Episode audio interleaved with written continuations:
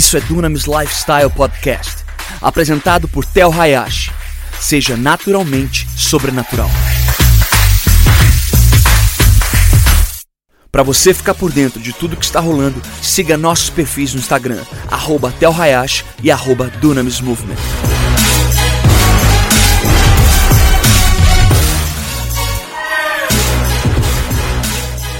Falar agora sobre Benedictus. Abre comigo Lucas 1, versículo 67. Se encontra aqui a canção de Zacarias. Zacarias, ele, eu vou só trazer um pouco de contexto no que está acontecendo aqui.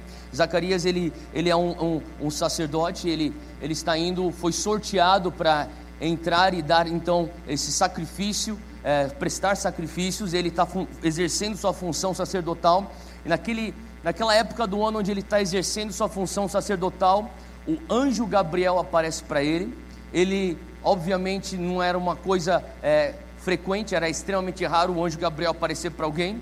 E a coisa interessante que eu falei domingo passado é que provavelmente, se eu, eu particularmente, eu nunca tive um anjo, um encontro com um anjo. Eu, eu já tive momentos onde eu sentia anjos no lugar, aonde talvez eu tive uma impressão muito clara, existe anjos nesse lugar, mas eu particularmente, eu sei que tem pessoas que têm isso, eu não tenho, eu gostaria muito de ter, quem sabe um dia Deus me dê essa oportunidade de ver anjos com a visão aberta. E eu imagino que é, eu tive já diversas experiências onde pessoas vinham e eu sei que eram verdades porque era incrível, que era uma temporada na minha vida onde as pessoas falavam a mesma coisa acerca desses anjos. Então eu acredito e nós acreditamos em atividade angelical. Nós sabemos que anjos são agentes ministradores do reino de Deus para nós. Mas é, eu particularmente nunca vi um anjo. Mas eu imagino que se um dia é, eu tiver a experiência de enxergar um anjo, um anjo com visão aberta, será uma coisa que vai ser impressionante. Talvez, talvez a minha reação seja de medo. Quem, quem, já, é, quem, já, vi, quem já viu um anjo, para mim, já me falaram que é uma coisa muito impressionante. E eu sei que quando os anjos aparecem, eu acho que eles causam medo, porque a primeira coisa que os anjos falam, falam é não temas. Você já percebeu isso na Bíblia? Então, a primeira coisa que eles falam não é nem, ó, oh, eu sou um anjo, não. É tipo, não temas, porque antes mesmo deles conseguirem se apresentarem, provavelmente as pessoas estão aterrorizadas. Então, as, talvez os anjos tenham que trazer, é, eles estão tentando trazê-los a, a, se acalmarem. Ó, oh, eu sou o anjo Gabriel. E quando ele fala, eu sou o anjo Gabriel, eu tenho uma mensagem para você, ele fala a mensagem, e a mensagem é que ele, Zacarias, vai ter um filho. Agora, Zacarias, alguns teólogos dizem que ele deveria ter mais ou menos entre 95 a 100 anos de idade nessa época e a sua esposa mais ou menos 88 anos de idade. Então ele está falando assim: ó, você vai ter um filho. E a tua esposa Elizabeth, ou Isabel, dependendo da tua tradução, ela vai estar grávida. E, e quando ele escuta isso, ele duvida. E, e o anjo, o anjo Gabriel, ele fica bravo. Ele fala assim: não duvida, eu sou Gabriel. Eu estou na frente de Deus todos os dias. Imagina só, você acabou de levar um susto porque ele apareceu na tua frente, agora está levando uma bronca dele. E Zacarias, ele, ele, ele, porque ele duvida, porque ele é incrédulo, o Gabriel, o anjo, ele fala: você vai ficar mudo. Então ele é, ele está mudo, ele fica nove meses. A gestação de João Batista no ventre de sua mãe Elizabeth, eh, seu pai Zacarias está mudo. E no momento onde ele nasce e no oitavo dia ele vai ser circuncidado, nós entramos aqui no texto, no versículo é, 67. Ele começa, ele ele fala, as pessoas vão dar o nome de Zacarias, ele sinaliza, não, ele escreve o nome dele é João, e quando ele escreve o nome dele é João, a boca dele é solta, versículo 67, e Zacarias, seu pai, foi cheio do Espírito Santo e profetizou, em algumas traduções, ele cantou, dizendo, versículo 68, Bendito o Senhor, o Deus de Israel, porque ele visitou e remiu o seu povo, e nos levantou uma salvação poderosa. Agora, para aí onde você está lendo aí, salvação poderosa, o texto original, a tradução correta, no português é rara essa tradução, mas a tradução correta seria um chifre de salvação. Então, se você quiser, você pode até fazer uma anotação aí no teu, na tua página, chifre de salvação, e isso é importante porque vai ter outras referências que vão se referir a esse termo. Então, voltando aqui, 69, ele nos levantou um chifre de salvação na casa de Davi, seu servo, como falou pela boca dos seus santos profetas, desde o início do mundo, para nos livrar dos nossos inimigos e das mãos de todos os que nos aborrecem e para manifestar misericórdia a nossos pais e para lembrar-se do seu santo concerto e do juramento que jurou Abraão, nosso pai, de conceder-nos que, libertados das mãos dos nossos inimigos, o servíssemos sem temor, em santidade e justiça perante Ele todos os dias da nossa vida. 76. Continuando aqui a mesma canção. E tu, ó menino, serás chamado profeta do Altíssimo, porque has de ir ante a face do Senhor, a preparar o seu caminho, para dar ao seu povo conhecimento da salvação, na remissão dos seus pecados, pelas entranhas da misericórdia do nosso Deus, com que o Oriente do Alto nos visitou para iluminar os que estão assentados em trevas e sombra de morte, a fim de dirigir os nossos pés pelo caminho da paz. Aqui termina então a canção de Zacarias. Ele, tem, ele continua no 80. E o menino crescia e se robustecia em espírito e esteve nos desertos até o dia em que havia de mostrar-se a Israel. Então, Zacarias ele está cantando um louvor a Deus e interessante que se você pudesse, pode até fazer essa marca aí na tua Bíblia. Se você pudesse, você vai dividir essa canção em duas partes. A primeira parte é do versículo 68 até o versículo 75 e a segunda parte 76 ao 79. A primeira parte ele está louvando a Deus e falando: Deus, eu te louvo porque o Senhor visitou Israel e o Senhor está trazendo redenção a Israel. Ele está dando graças a Deus por aquilo que Deus fez. Na segunda parte, ele passa a cantar sobre a vida do filho dele, João Batista. Agora, quando nós, nós vamos olhar um pouco mais a fundo o que, que significa essa canção para nós, especialmente nessa época de Natal, mas eu tenho aqui para variar três pontos acerca desse, dessa canção tão forte, tão poderosa. E o primeiro ponto que eu gostaria de falar é: quanto mais fundo a solitude, mais alto o nosso louvor. Quanto mais alto, ou melhor, fala comigo, quanto mais fundo a minha solitude, mais alto será o meu louvor. Zacarias ele experimenta isso. Eu não sei se você entende, eu acho que eu também não entendo, e por mais que eu tenha pensado muito acerca do que significa você ficar surdo e mudo por, por nove meses, essa semana eu tenho pensado, quando eu tenho lido esse texto, acho que eu não entendo a dimensão do que aquilo vai provocar na alma humana. Zacarias é uma pessoa que ele, ele encara o anjo Gabriel, aquele o próprio ser que está diante do Deus Altíssimo, e diante desse anjo ele fala: Eu não creio.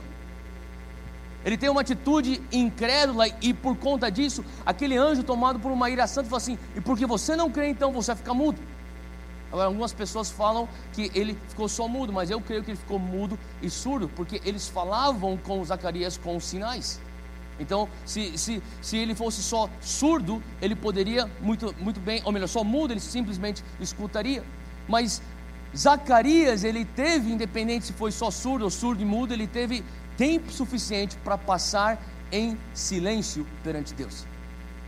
Eu fico imaginando as primeiras semanas da sua da, dessa, dessa solitude onde ele estava em silêncio perante Deus, as coisas que estavam passando em sua cabeça. Eu imagino que Zacarias, no, nos seus primeiros dias, ele estava talvez tentando superar a sua própria culpa. Tentando falar e não conseguindo falar, e naquele momento, ele dentro de si, conversando e dialogando: por que é que eu não criei? Por que, que eu fui tão cético, incrédulo? Por que você tem um coração tão duro, Zacarias? Talvez ele está falando com ele mesmo. Por que, que você cometeu esses erros, porque você tem que cometer esse pecado de falta de fé.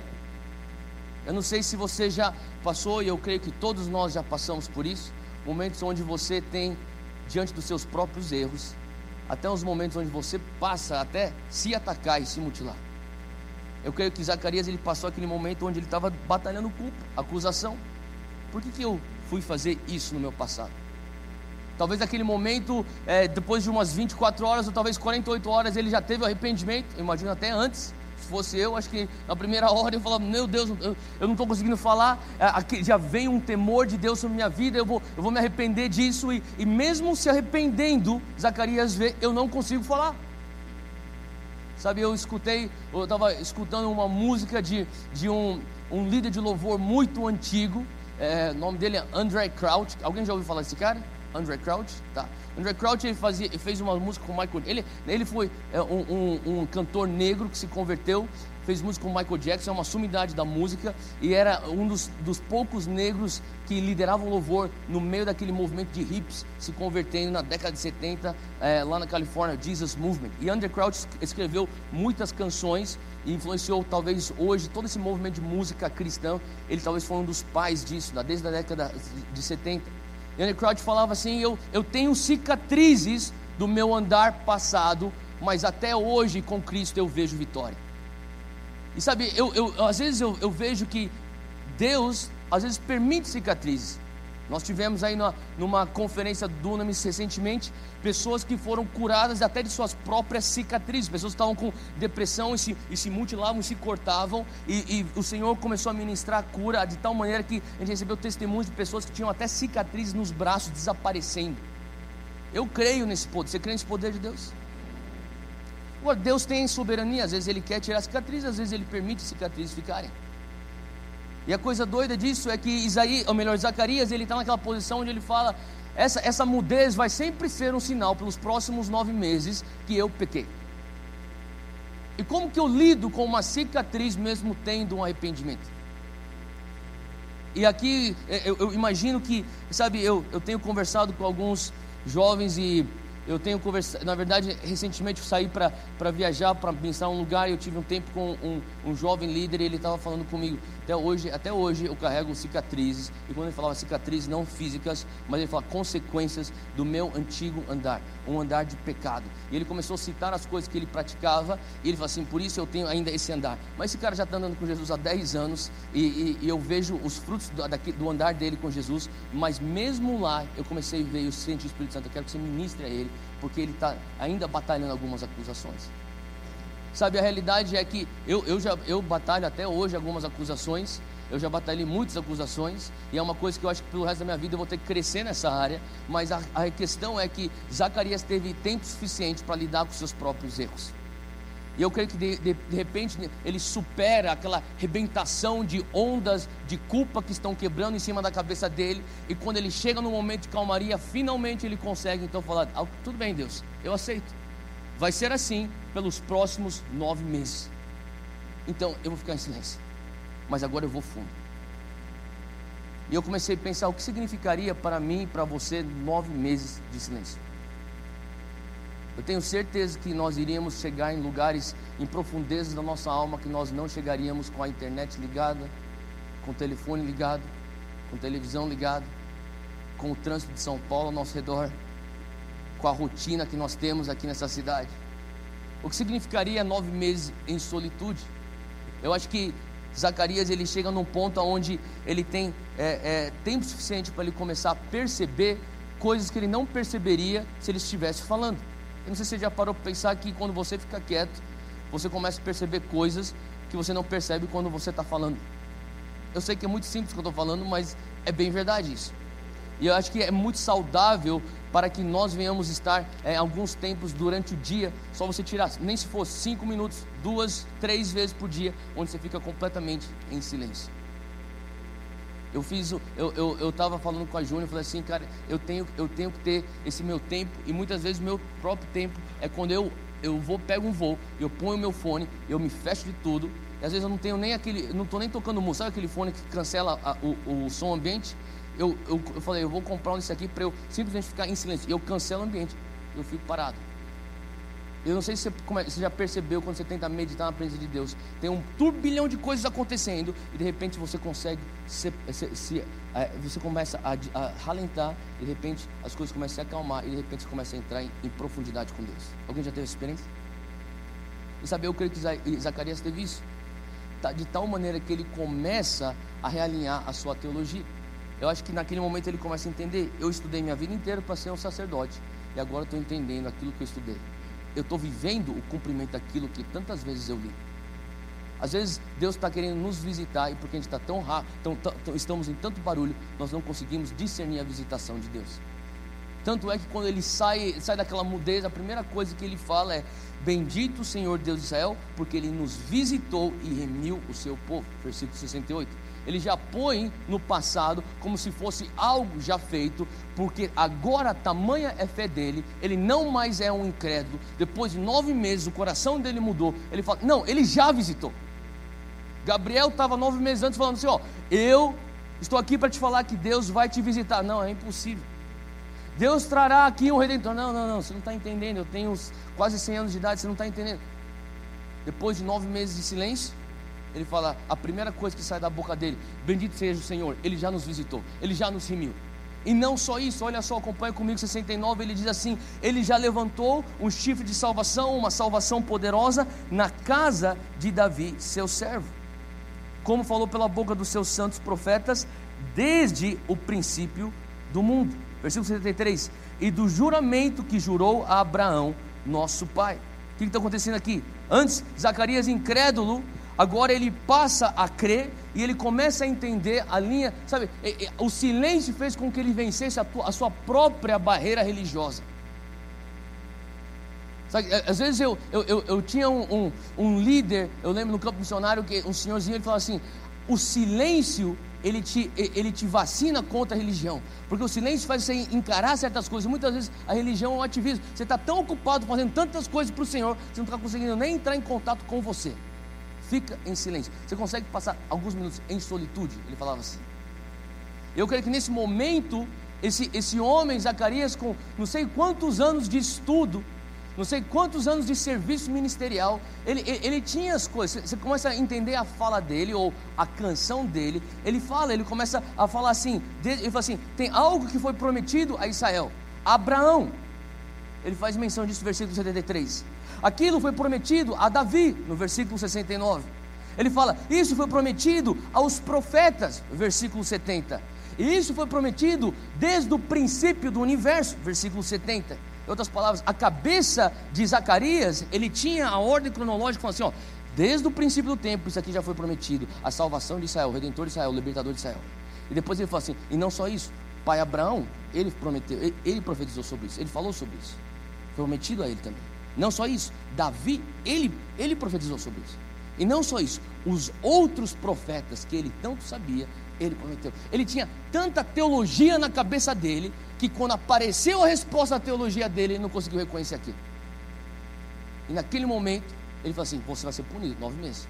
Até ele começar a entender, eu estou calado, porque eu não percebi que na minha frente estava a resposta daquilo que eu estudei minha vida inteira.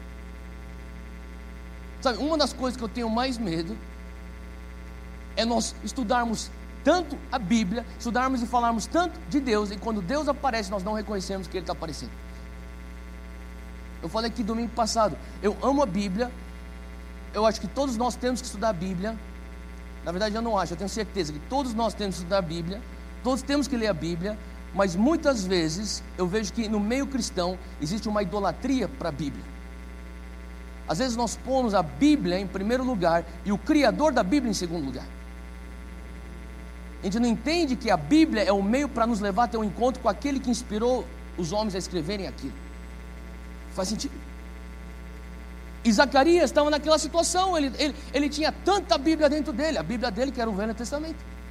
Ele sabia, eu sei o que aconteceu no princípio, eu sei o que, que Abraão foi prometido, eu sei o que Davi já cantou, já foi prometido, profetizou, eu sei que todos os profetas, desde Jeremias, Isaías, ele sabia de todos, ele falou assim. E quando apareceu na minha frente aquilo que eu tanto ansiava, eu não reconheci Deus, ai de mim. E aquele lugar faz com que, aquele silêncio faz com que ele venha vencer sua própria barreira religiosa. Em outras palavras, ele, ele, ele começa em fundo, ele começa em fundo. Ele, ele, ele começa a passar talvez da primeira camada que é culpa. E aquela primeira camada ele supera, depois ele chega na próxima camada que é a sua própria religião. E ele supera a sua própria religião. E depois ele chega então numa outra camada da sua incredulidade. Ele fala: da, da, dessa, desse lugar da minha incredulidade eu vou fazer com que a fé venha a brotar. E quando ele começa a entender, ele fala assim: Epa, eu. Ele começou a perceber: eu já fui visitado.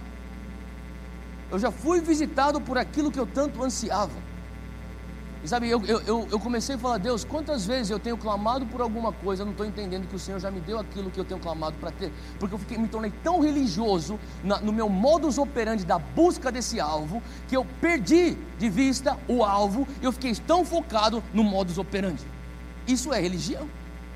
E o Senhor começou a falar assim comigo: eu quero que você venha ter momentos no Natal como Zacarias. Tanto é que nesses últimos, essa última semana eu tenho tido momentos onde eu tenho parado. Eu não consigo ficar muito tempo parado, mas eu faço o meu melhor. E eu fico em silêncio. Nós tivemos aqui o pessoal que trabalha aqui no escritório da Monte Sião, que está aqui tempo integral. Nós tivemos um momento de devocional, nós temos devocional toda semana, junto com uma equipe que trabalha aqui. E na nossa equipe nós tivemos momentos de reflexão. Sabe, reflexão te leva a lugares profundos. Deus, o que o Senhor fez em 2016? Você parou para pensar nisso?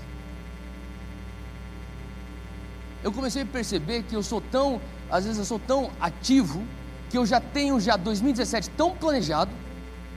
Não, de verdade, já tenho. E 2018 também.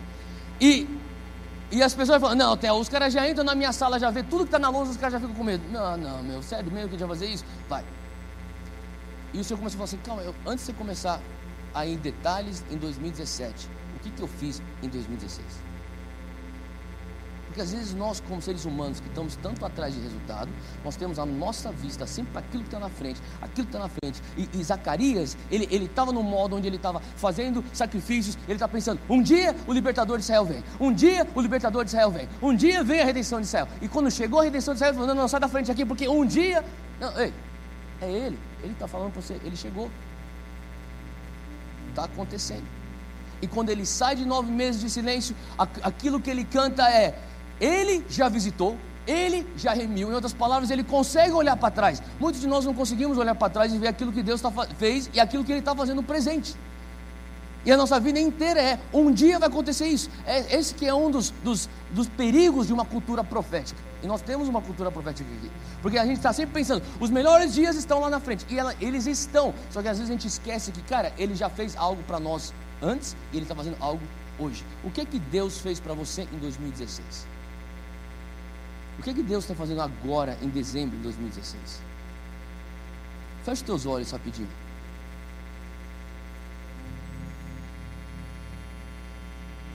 Quais são as coisas que em 2016 você se arrepende de ter feito?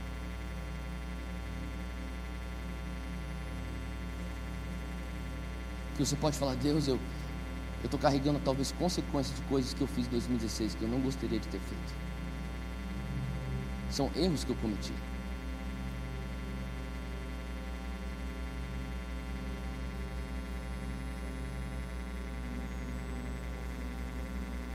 Talvez se nós passássemos um pouco mais de tempo em silêncio, nós poderíamos então encontrar a graça de Deus justamente nesses próprios erros. Talvez antes de você terminar 2016.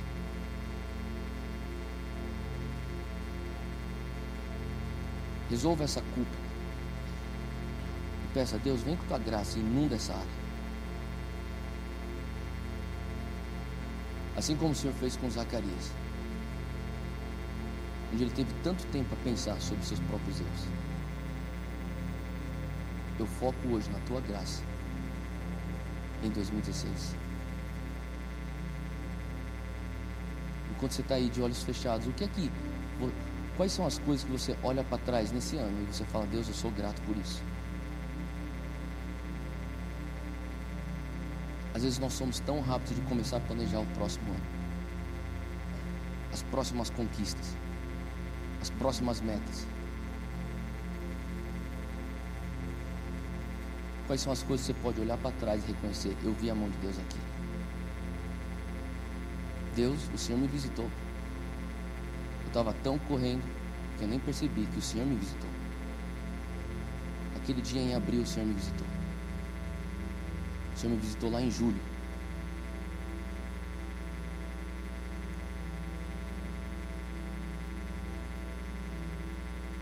Olhando para trás agora, o que é que você reconhece? Realmente Deus já estava operando.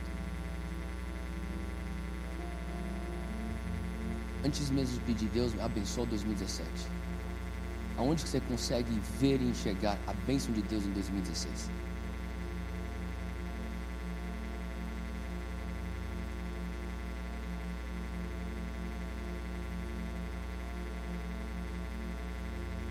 Agora imagina esse teu estado por nove meses.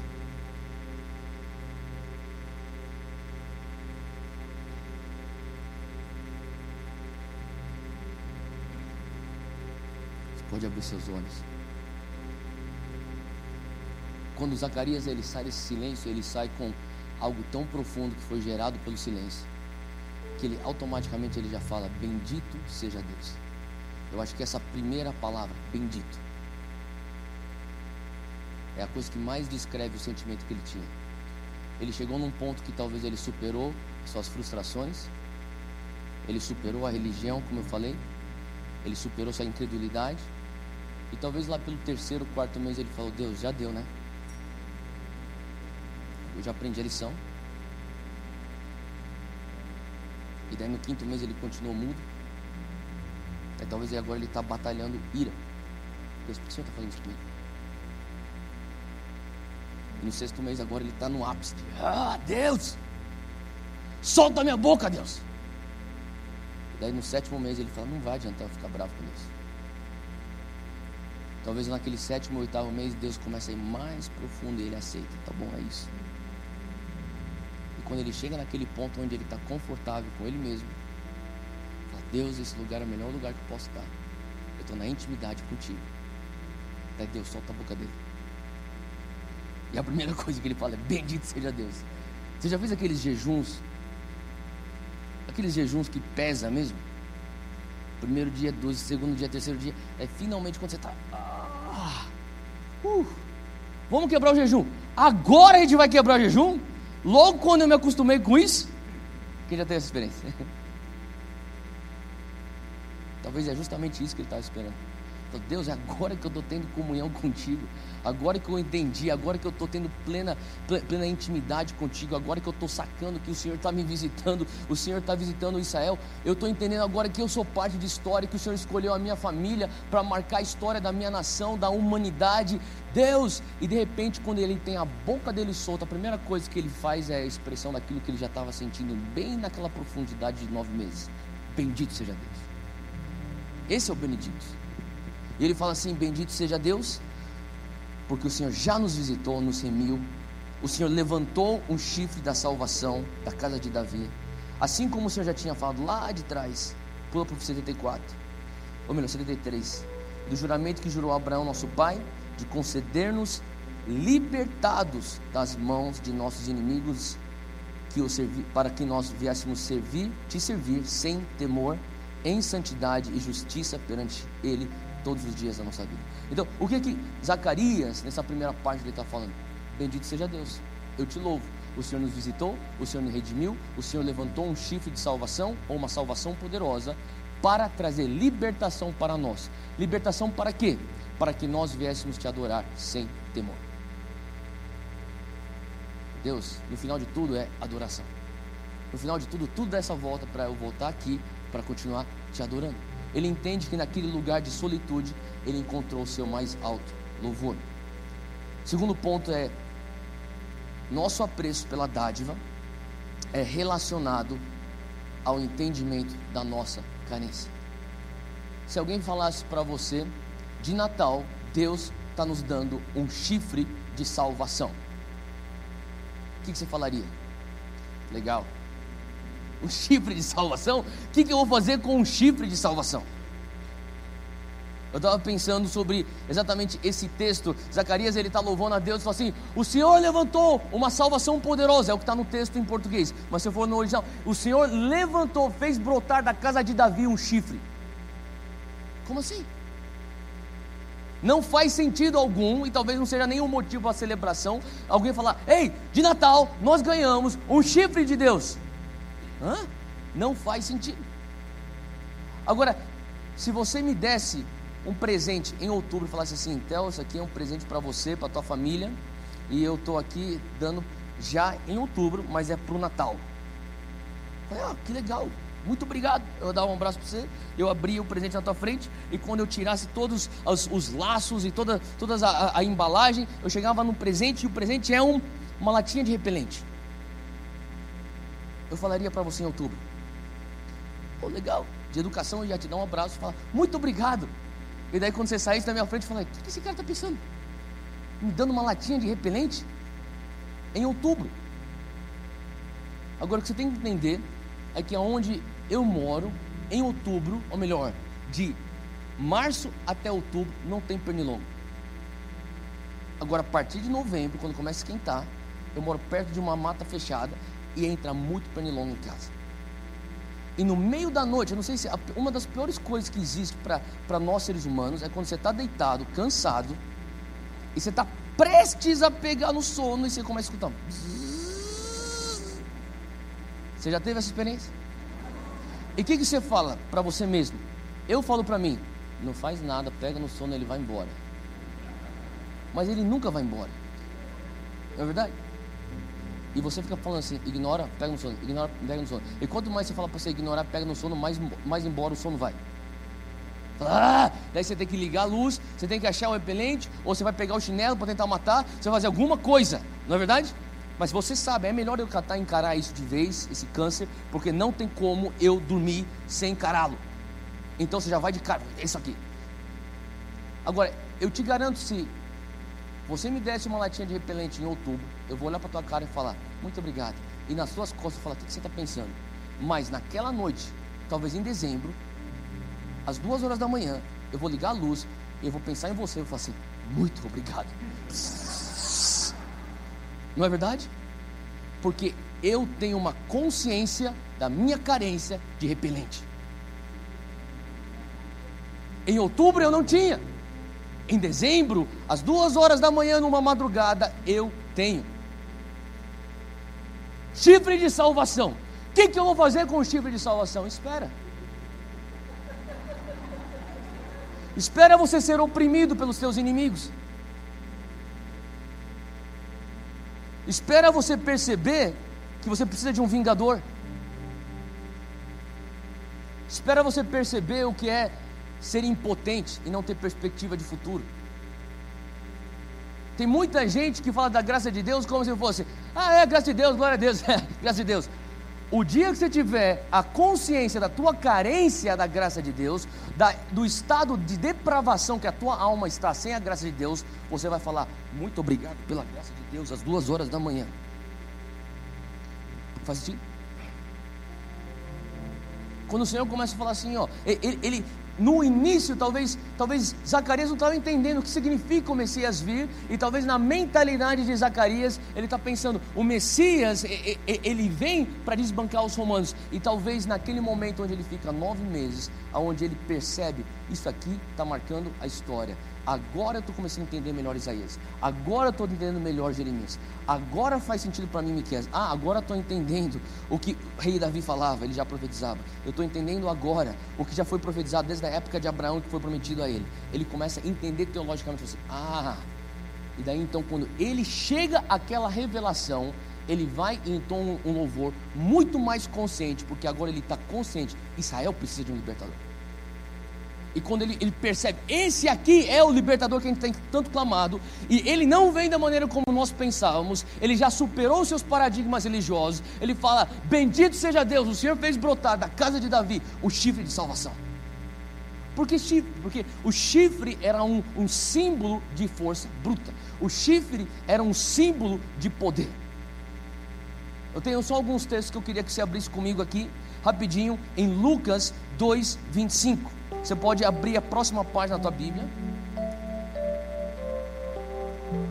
E ele fala assim que só para você entender, havia em Jerusalém um homem chamado Simeão. Nós vamos falar sobre a canção de Simeão semana que vem.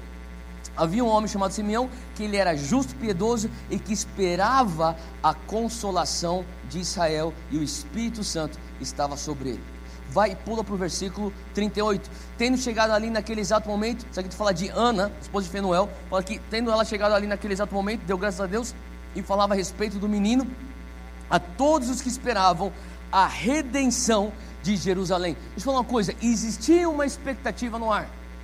Simeão esperava o libertador de Israel. Ele fala aqui que ele está esperando a consolação.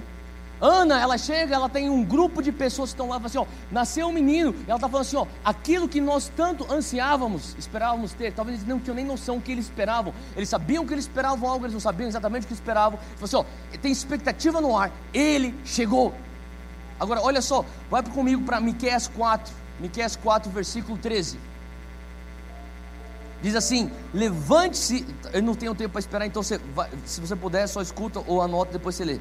Levante-se e debule, ó cidade de Sião, pois eu darei a você chifres de ferro e cascos de bronze para despedaçar muitas nações. Deus já, já vinha falando ao seu povo sobre esse termo de chifres de salvação. Era, era como se fosse o trunfo para ganhar a vitória, era como se fosse a espada que iria enfincar e, e, e selar a vitória de Israel. Salmo 132, 17: Ali farei, isso aqui Davi cantando, ele fala: Ali eu farei brotar a força, algumas traduções, o chifre de Davi, eu prepararei uma lâmpada para o meu ungido. Salmos 18, versículo 2. Davi também, logo depois que ele tem a vitória sobre Saul, ele fala: "O Senhor é o meu rochedo, o Senhor é o meu lugar forte e o meu libertador, o meu Deus, a minha fortaleza, em quem confio, o meu escudo, a força da minha salvação e o meu alto refúgio." O que ele está falando aqui? Se você for ver no, no texto original, ele fala a força da minha salvação ou o chifre da minha salvação e o meu escudo, a quem eu confio, o meu alto refúgio. Isso aqui era um termo que Israel já usava. Isso aqui era um termo que significava a vitória ou a vingança. Finalmente ele fala assim: Nós vamos ter a nossa vingança. A consolação chegará à nossa nação. Israel terá um libertador. Ele começa a perceber isso, ele começa a clamar: Agora isso faz sentido e eu sou grato por isso. Quando você não tem a consciência da tua carência pela graça de Deus, você vai ter, um, você vai ter que se esforçar demais para você agradecer a Deus. É difícil você adorar a Deus sem a consciência da tua necessidade dele. É difícil você adorar a Deus sem a consciência da grandeza dele. Aqui, Zacarias, ele, ele, ele passou tanto tempo sozinho, ele, a, a, consciência dele aumentou acerca da grandeza de Deus, a consciência dele foi tão, tão a, a, aumentou tanto acerca da necessidade e, e da, daquele momento histórico que ele estava vivendo, que o, o, brado dele foi isso. Agora, por que, que ele vai estar sendo libertado? Agora, se for olhar, olha só comigo no versículo 74, de conceder, Lucas 1,74, voltando ao nosso texto-chave, conceder-nos que libertados das mãos de nossos inimigos, os servíssemos sem medo, em santidade e justiça perante Ele todos os dias da nossa vida. Abre comigo em Romanos 8 e depois mantém teu dedo aí, Lucas 1, a gente vai voltar, mas Romanos 8, versículo 15. Diz assim, versículo 15: Pois vocês não, vocês não receberam um espírito que os escravize para novamente, o quê? Temerem. Vou ler mais uma vez, Romanos 8,15 pois vocês não receberam um espírito de escravidão para novamente temerem, mas receberam um espírito que os adota como filhos, por meio do qual chamamos Abba Pai. O próprio Espírito testemunha ao nosso espírito que somos filhos de Deus. Se somos filhos, então somos herdeiros, herdeiros de Deus e co-herdeiros com Cristo, se de fato participamos dos seus sofrimentos, para que também participemos da sua glória. Ele entendeu. Deus, o Senhor está trazendo esse libertador de Israel, o chifre que é brotado de Davi. Eu te bendigo, Pai. Ele está bem dizendo, Senhor. Ele fala assim, porque agora então nós vamos poder adorar o Senhor sem medo. Nós sabemos que o Senhor vai cuidar dos nossos inimigos e a nossa adoração vai ser uma adoração ousada. Por isso que os filhos podem adorar de uma maneira ousada. Os escravos sempre vão ter medo. Mas ele fala assim: agora nós não somos mais escravos. O Senhor está trazendo o espírito de adoção para nós. E quando o Senhor traz o espírito de adoção, Paulo já dizia: vocês receberam um espírito, vocês não receberam um espírito de escravidão para novamente temerem. Em outras palavras, é o espírito de escravidão causa medo. Você está recebendo o espírito de adoção, uma, pelo, pelo qual te capacita a falar, Abba Pai. Em outras palavras, nós temos a, a, hoje a possibilidade de adorar Deus em intimidade por conta do chifre da casa de Davi que foi levantado, o consolador de Israel, o libertador que veio a nós. E naquele momento, então, ele começa a exaltar o Senhor, E daí ele vira, versículo 76, 1, 76, ele vira então para o menino, para João Batista, e diz: E tu, ó menino, serás chamado profeta do Altíssimo, porque has de ir ante a face do Senhor para preparar os seus caminhos, para dar ao seu povo conhecimento da salvação na remissão dos seus pecados, pelas entranhas da misericórdia do nosso Deus, com que o Oriente do Alto nos visitou, para iluminar os que estão assentados em trevas e sombra de morte, a fim de dirigir os nossos pés pelo caminho da paz. E o número 3, a gente vai finalizar com isso, que é o reconhecimento daquilo que ele faz, nos põe em uma posição para ver o que ele vai fazer. Em outras palavras, ele fala assim, primeira parte do, do, do capítulo, da, da canção de Zacarias, ele fala: Deus, o Senhor nos visitou, o Senhor nos redimiu, o Senhor fez brotar da casa de Davi um chifre de salvação, o Senhor vem para trazer libertação dos nossos opressores. Jesus que está vindo é o nosso vingador, para que nós então viéssemos te adorar em liberdade, em santidade e sem medo, com ousadia. Nós reconhecemos o que o Senhor fez. Quando ele termina essa estrofe da canção, ele olha então para o menino que está nas suas mãos e fala e começa a cantar. E tu, menino? Daí ele começa a profetizar. Então a primeira parte é louvor, a segunda parte é profecia.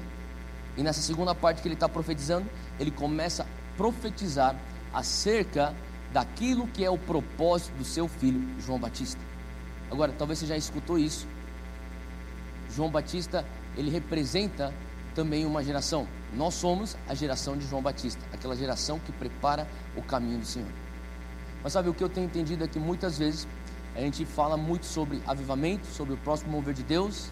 Nós falamos sobre o que significaria o reino de Deus invadindo todas as esferas da sociedade, o que significaria é, os futuros líderes da nação com o DNA do reino de Deus, até que os reinos deste mundo se tornem o, nosso, o reino do nosso Deus, o que significa o céu na terra.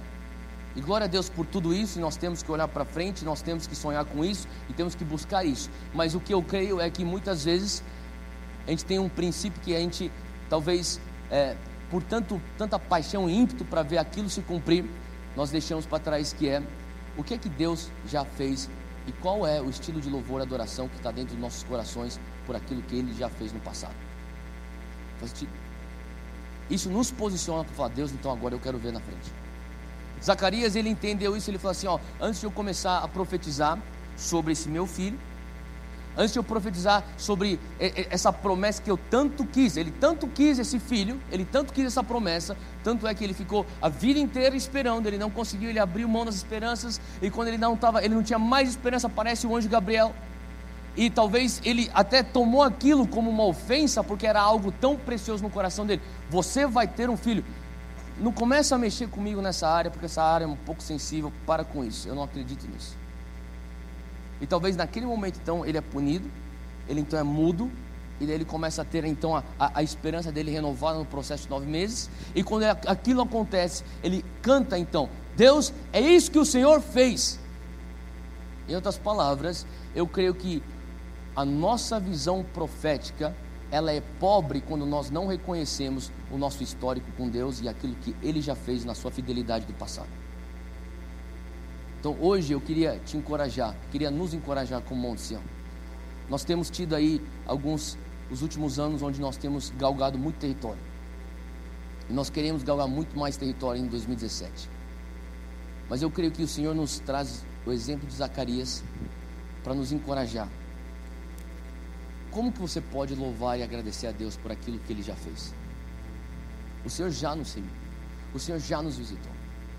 Sim, nós queremos olhar e profetizar o futuro, mas antes de nós profetizarmos o futuro, nós queremos ter um coração cuja nossa expressão é: Bendito seja Deus, do lugar mais profundo do nosso ser, bendito seja Deus. E quando a gente consegue ser um bom mordomo da, da, do, da nossa história com Ele, Ele fala: Então agora vamos escrever o futuro. E tu, menino, você será aquele que vai preparar o caminho. Agora eu quero terminar com o texto antes disso, que é Lucas 1, versículo 13. Isso é no momento onde Zacarias, ele começa então a receber esse, essa palavra que ele vai ter um filho.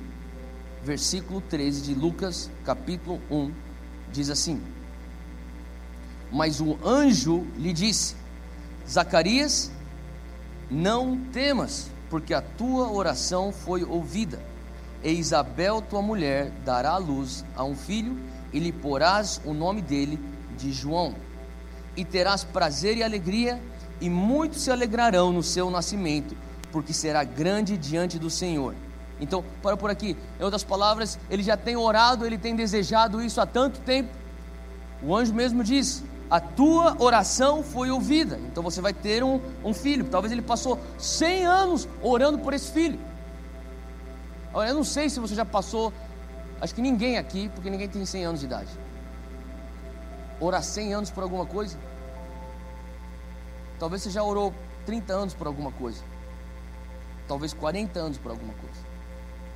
E quando você tem a resposta da tua oração de 40 anos nos teus braços, ele na posição de sacerdote, talvez a coisa mais instintiva dele seria: E tu, ó menino? Mas antes dele falar sobre a profecia daquilo que ele tem, ele fala assim: Deus, eu não posso seguir adiante profetizando sobre essa resposta que eu tenho antes de eu falar. Bendito sejas tu, porque o Senhor fez isso para nós, Israel. O Senhor nos redimiu, o Senhor levantou uma salvação, o Senhor está nos, nos vindicando de todos os nossos inimigos e agora o Senhor está nos levantando, agora como uma nação livre, para te adorar sem temor agora que eu já te dei glórias, agora que eu, eu pude expressar tanta gratidão que está no meu coração, deixa eu falar para a resposta de oração de 100 anos. E tu, ó menino? Ele fala, e tu, ó menino?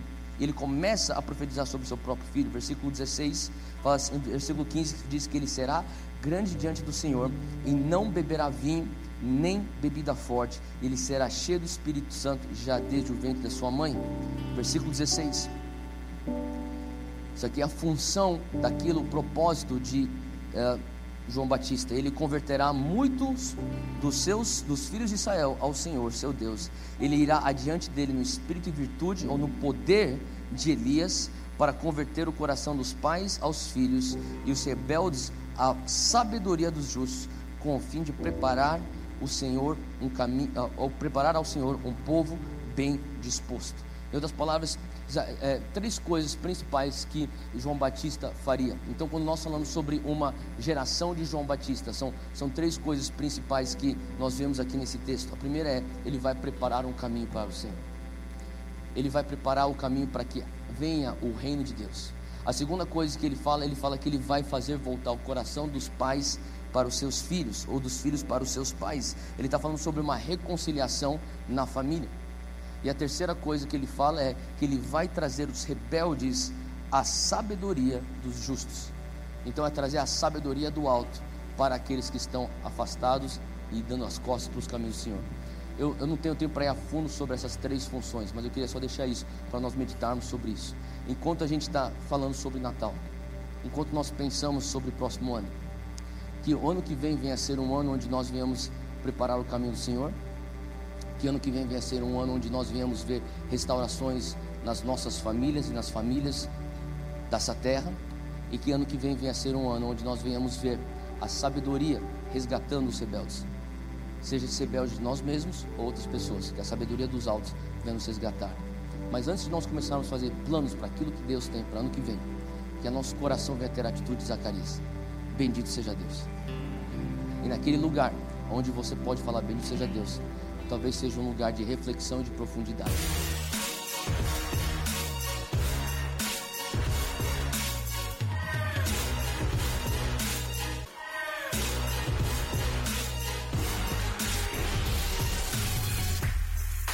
Obrigado por ouvir o podcast.